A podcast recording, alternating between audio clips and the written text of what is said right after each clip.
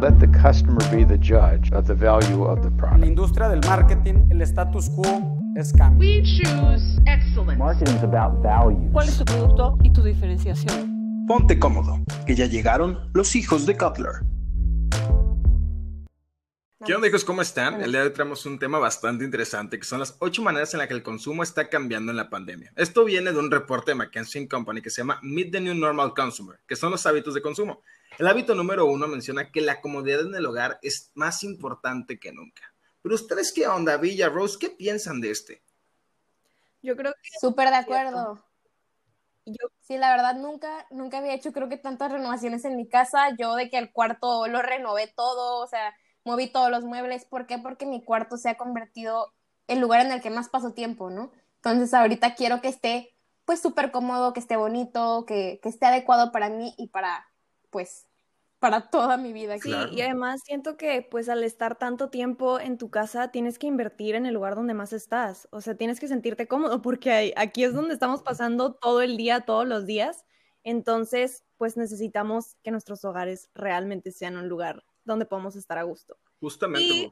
Además de eso, creo que esto lleva al segundo punto, tenemos que sentir que estamos entretenidos. ¿Por qué? Porque el estar tanto tiempo dentro de nuestras casas, muchas veces es como que ya quiero salir y hemos buscado nuevas maneras del entretenimiento y esto es con el entretenimiento digital. No sé si a ustedes les ha tocado este, experimentarlo, alguna conferencia que han tomado en línea, hay conciertos que han dado también, que, o sea, ¿qué les ha tocado a ustedes? Yo soy. Rose, fui, o sea, asistí, bueno, más bien vi un circo de manera digital. O sea, porque a mi abuelita siempre le ha gustado el circo, entonces pues obviamente también tienen que buscar maneras de, pues de recibir ingresos. Entonces literal era un video de que en vivo del circo. O sea, he ido a circos virtuales, a conciertos en vivo, de que todo acá es súper loco porque definitivamente pues está adaptando la industria del entretenimiento. Creo que eso también es como un reto muy grande, lo que dices para las empresas, porque por ejemplo, para los artistas o por ejemplo el circo, como dices tú, o conferencistas, ¿cómo cobras algo que es en línea si ahora todo el entretenimiento es en línea? Entonces, esa es una parte que ha sido un reto muy, muy grande para todas estas personas que se dedican. Pues mira, yo creo que, o sea, por ejemplo, yo soy igual que Villa. O sea, yo realmente en esta pandemia he consumido de todo. He consumido musicales, he consumido este de comedia, he consumido videojuegos, que también pueden entrar como entretenimiento digital, he consumido este programas de podcast, programas de YouTube, he consumido muchas cosas en entretenimiento digital. Y por una parte, sí, evidentemente los primeros meses, pues este, esta era la entrada principal de todos estos lugares. O sea, todos, tanto musicales como artistas, como comediantes, era la entrada principal. O sea, de eso se mantenían.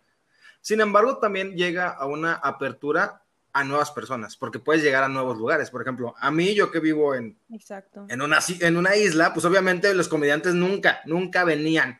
Entonces, pues Ujú. ahorita, o sea, quieras o no, pues ya no tienes que como que estar en una ciudad grande, o sea, lugar- personas de todos lados pueden ir a tu show. Entonces, eso también yo creo que abre una oportunidad bastante buena. Claro. Y ahora el punto número tres es salud, autocuidado y bienestar. Oigan, yo nunca había tomado tantas vitaminas como esta pandemia, porque por el miedo de que, oigan, no quiero que me dé COVID, entonces obviamente estoy cuidando muchísimo de, de mi salud, estoy haciendo un buen ejercicio, estoy comiendo mejor. Claro que también se vale no hacer ejercicio, también se vale aumentar después de esta pandemia, pero, ajá, claro, descansar, entonces te digo, es, es diferente, pero se ha notado, o sea, un incremento o que se le da más importancia a esta parte, ¿no? Justamente, o sea, yo, por ejemplo, yo sí, sí empecé a tomar de que más medicamentos, por ejemplo, más de los pulmones y de vitaminas y todo eso, sí empecé a tomar muchos más medicamentos. La La vitamina, vitamina C C. es- está agotada, o sea, la otra vez de que estábamos buscando como familia y ya no había, o sea, ya no había vitamina C así. Y también, por ejemplo, o sea, ya llega un punto en donde tuvimos que adaptar un mini gimnasio de que aquí en la casa, porque es como que, o sea, no vas a salir, o sea, no vas a salir ni a correr ni a nada, y era de que, pues, a- entrenas aquí en la casa y a ver cómo sale y a ver cómo le haces. Entonces, pues ya tenemos nuestra pequeña esquina en donde, en donde entrenamos. Entonces, yo también, al menos yo, sí me volví más consciente de que, de lo que como, de este, del ejercicio, de toda esta parte, porque pues ahora sí que te pone a pensar, ¿no? Como que de, de tu salud y, y cómo podría responder al bicho. Creo que este es como el pico de las farmacias. Todos quisieran ser farmacéuticos ahorita porque la cantidad de dinero que están ganando es impresionante. O sea, si sale en un artículo por un doctor que la ivermectina ayuda con el COVID, se acaba al día siguiente. O Sí. sea, realmente conviene ser farmacia en estas épocas. Literalmente. Y Héctor, me encantó lo que mencionaste, que es ser más consciente. O sea, definitivamente creo que es algo que he visto porque yo al menos soy más consciente de que paso demasiado tiempo sentada, entonces al menos intento hacer 10 minutos, 15 minutos de ejercicio o de pararme, de tener algo de movimiento, ¿no? Entonces creo que también por eso va muy relacionado. Yo creo que es eso, es más que nada buscar estas actividades. Y de hecho, antes de terminar y pasar al próximo punto, fíjate que quiero mencionar algo que, que tú mencionaste, Rose, ahorita sobre lo de las farmacéuticas. Por ejemplo, Pfizer cambió su logo. Pfizer, ahora el logo de Pfizer es, es, un cambio casi minúsculo, pero tiene o sea, una flecha para un lado y otra para el otro, como que mostrando globalización de Pfizer. Entonces, es el tipo de cosas que, pues, como fue la empresa que sacó una de las vacunas más importantes de, de este, de, del COVID, entonces... De la historia claro, de la Entonces dices, pues todos lo están viendo y pues esa imagen lo da mucho más internacional. Sin embargo, no fue todo lo que ha cambiado, también metimos compras online y no sé ustedes, pero yo me volví adicto adicto yo, a comprar. Yo, o sea, yo en verdad era súper cero compras online. No me gustaba el tener que, o sea, me gusta uh -huh. como que ir a una tienda y físicamente y probarme las cosas. No, no me sentía cómoda porque sí. qué flojera, pues el, el regreso y que no te quede y luego muy grande, la tienes que mandar a arreglar. O sea, yo era anti online shopping, pero pues no queda de otra. O sea, eso es lo que ahorita está pues siendo la manera en la que podemos comprar, ¿no? O sea. Yo, sí desde la despensa y el chiclito uh -huh. y el refresco y lo que tú quieras hasta literal una televisión. O sea, todo se ha movido al online shopping. Entonces, obviamente las empresas tienen que centrar ahora este, más atención a estas estrategias de distribución a través de este canal. No, y tienen, y tienen que darse cuenta, o sea, realmente tu página web ahora es tu mayor vendedor. O sea, igual que como capacitabas a los empleados, yo creo cuando llegaban a tu local y te decían, oye, tienes que ser súper amigable, la página web tiene que ser súper amigable. Tienes que estar seguro de que sea sencilla y de que el cliente la entienda porque es literal tu mayor vendedor ahorita.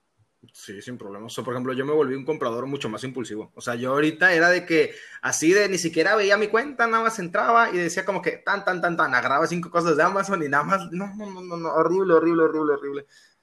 Pero es que también quiero saber, quiero creer yo que viene muy relacionado con el punto número cinco, que el trabajo está cambiando y, este de, y hay muchas personas que están en home office. Hay muchas personas que, pues, como, como decimos, no salen de su hogar, entonces, pues, tienen que comprar muchas cosas de que, de que online. Pero, ¿cómo piensan que han cambiado esto de, de este, del trabajo?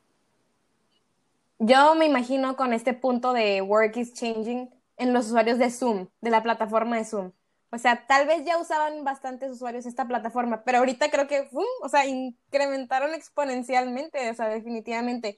Pero acá está el otro lado de la moneda, que es el desempleo también. O sea, muchas personas de que se movieron a home office, pero también hubo un incremento en el desempleo y creo que es algo que nos vamos a tener que estar pues adaptando, ¿no? Uh -huh. Como sociedad, de que a ver cómo nos volvemos a reivindicar, no sé si esa es la palabra correcta, pero, o sea, de que volver a, a esta nueva normalidad. Y sabes que también creo, o sea, es que también, por ejemplo, siento yo que el estar en casa hace que uno como trabajador, y yo lo puedo ver como estudiante, que esto vamos a tocarlo un poquito después, no puede hacer una diferencia entre horas laborales y, y, tu horario de salida, ¿sabes? Como siempre estás. Siempre exacto. estás trabajando. Uh -huh. Exacto. Sí, sí, sí. O sea, de que todo el día, todo el día, como tu oficina, tu casa ahora es tu oficina, literalmente estás de que en tu cuarto y sigues trabajando, sigues trabajando. Ya no te das cuenta cuando, cuando este, ya dejas de trabajar, cuando ya se acabó tu, tu horario. Y creo que por eso también este, están buscando que ahora esto de home office se implemente nuevas regulaciones para poder respetar al trabajador, ¿no?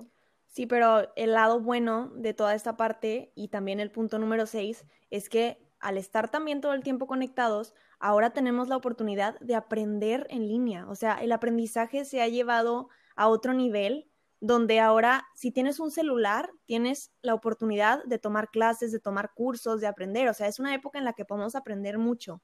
Claro que hay que tener cuidado en no sobrepasarnos, porque tanto tiempo en la pantalla también repercute en nuestra salud, pero está bien padre esa parte porque ahora el aprendizaje es virtual y puedes tomarlo donde quieras, cuando quieras, puedes estar en la playa, puedes estar en tu casa, o sea, realmente eso ha cambiado para bien, yo creo. Sí, y yo realmente creo que eso va a ayudar de que en un futuro a las personas, o sea, va a haber muchas personas que vean que pueden estudiar una universidad en línea, o sea, y pueden reducir el costo Exacto. de pasarte a otra ciudad. O sea, a lo mejor puedes estudiar en una escuela que es mucho más grande que la escuela que tienes tú en tu hogar y no te tienes que mover a otra ciudad. ¿Por qué? Porque ya puedes hacerlo en línea. Entonces yo creo que también, como menciona Rose, se abre un mundo de posibilidades, tanto de universidades como de cursos, como de todo, y eso, eso está muy, muy padre, la verdad. Eso sí, sí es bastante interesante. y ya veremos si esta parte del estudio remoto se queda para siempre, que yo creo que sí, porque es, es, este, tiene muchas ventajas. Entonces, no, o sea, de que no que siempre vayamos a estar aquí en línea, pero sino que o sea, vamos a poder tener más juntas, más conferencias. Exacto, Exacto. La, la, herramienta va a existir por siempre y va a ser muy útil, van a ver en el futuro. Y bueno, el punto número siete. Ay, no, ese, el turismo es muy triste. Está muy triste, pero el turismo ha decrementado, o sea, realmente esta es una realidad que, que pues sí. Es, es, es, es muy triste, o sea, el turismo es algo que yo creo que todo el mundo disfruta, el viajar y tristemente todas las agencias de viajes el, día de hoy están a punto de quiebra, igual los hoteles, toda la parte turística realmente está sufriendo mucho. Esperemos que pronto esto ya se reactive, pero pues bueno, poco a poco con los protocolos, ¿verdad? Creo que ese no es sorpresa para nadie. Mira, fíjate que, que este, de que parte de eso también, aunque sí, sí hubo un decrecimiento como tal del turismo, también hubo un crecimiento del turismo nacional. O sea, como las personas no están pudiendo salir de sus países, por ejemplo, muchas personas, no digo que esté bien o esté mal, pero muchas personas están buscando destinos nacionales. Entonces, quieras o no, pues de lo malo lo bueno, también podríamos ver que a lo mejor algunos lugares que a lo mejor no eran tan visitados antes, pues ahorita los, los turistas, como no pueden salir de sus países, están yendo a visitar. Entonces, yo creo que eso también puede ser un punto medianamente bueno. Mira, espero que no suene muy covidiota esto que voy a decir, pero, pero la verdad, el año pasado yo aproveché para visitar varios destinos nacionales que no había tenido la oportunidad. ¿Por qué? Porque mi mamá es de que, súper, de que no, ¿cómo vamos a viajar en avión a algún lugar internacional? Entonces fue de que, oigan, es que sí tuvimos que viajar porque es parte de, de mi esencia, honestamente, con sus, con sus debidas precauciones, claro, este, pero sí viajé de que a dos destinos nacionales y pues sí le veo esta, este lado positivo, ¿no? a esta parte. Y Héctor, ¿cuál es el último número 8? Ya el último punto, pues fíjense que realmente estamos consumiendo media, o sea, lo que son redes sociales, lo que son toda esta parte de media, todo lo que se conoce como media, este bloque de media, pero cañón. O sea, yo creo que no, no hay mejor manera de traducirlo, cañón. Estamos consumiendo bastante. Lo no, que es, es, es impresionante.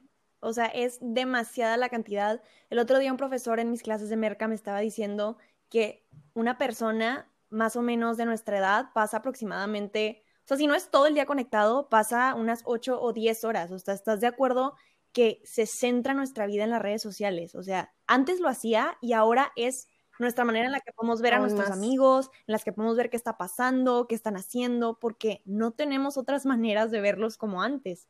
Entonces, es súper importante como negocio aprovechar estas áreas de oportunidad que tenemos ahorita, con todo lo malo que ha traído la pandemia, también ha traído cosas buenas y pues intentar llegarle de la mejor manera a los consumidores para que consuman su contenido, ¿no?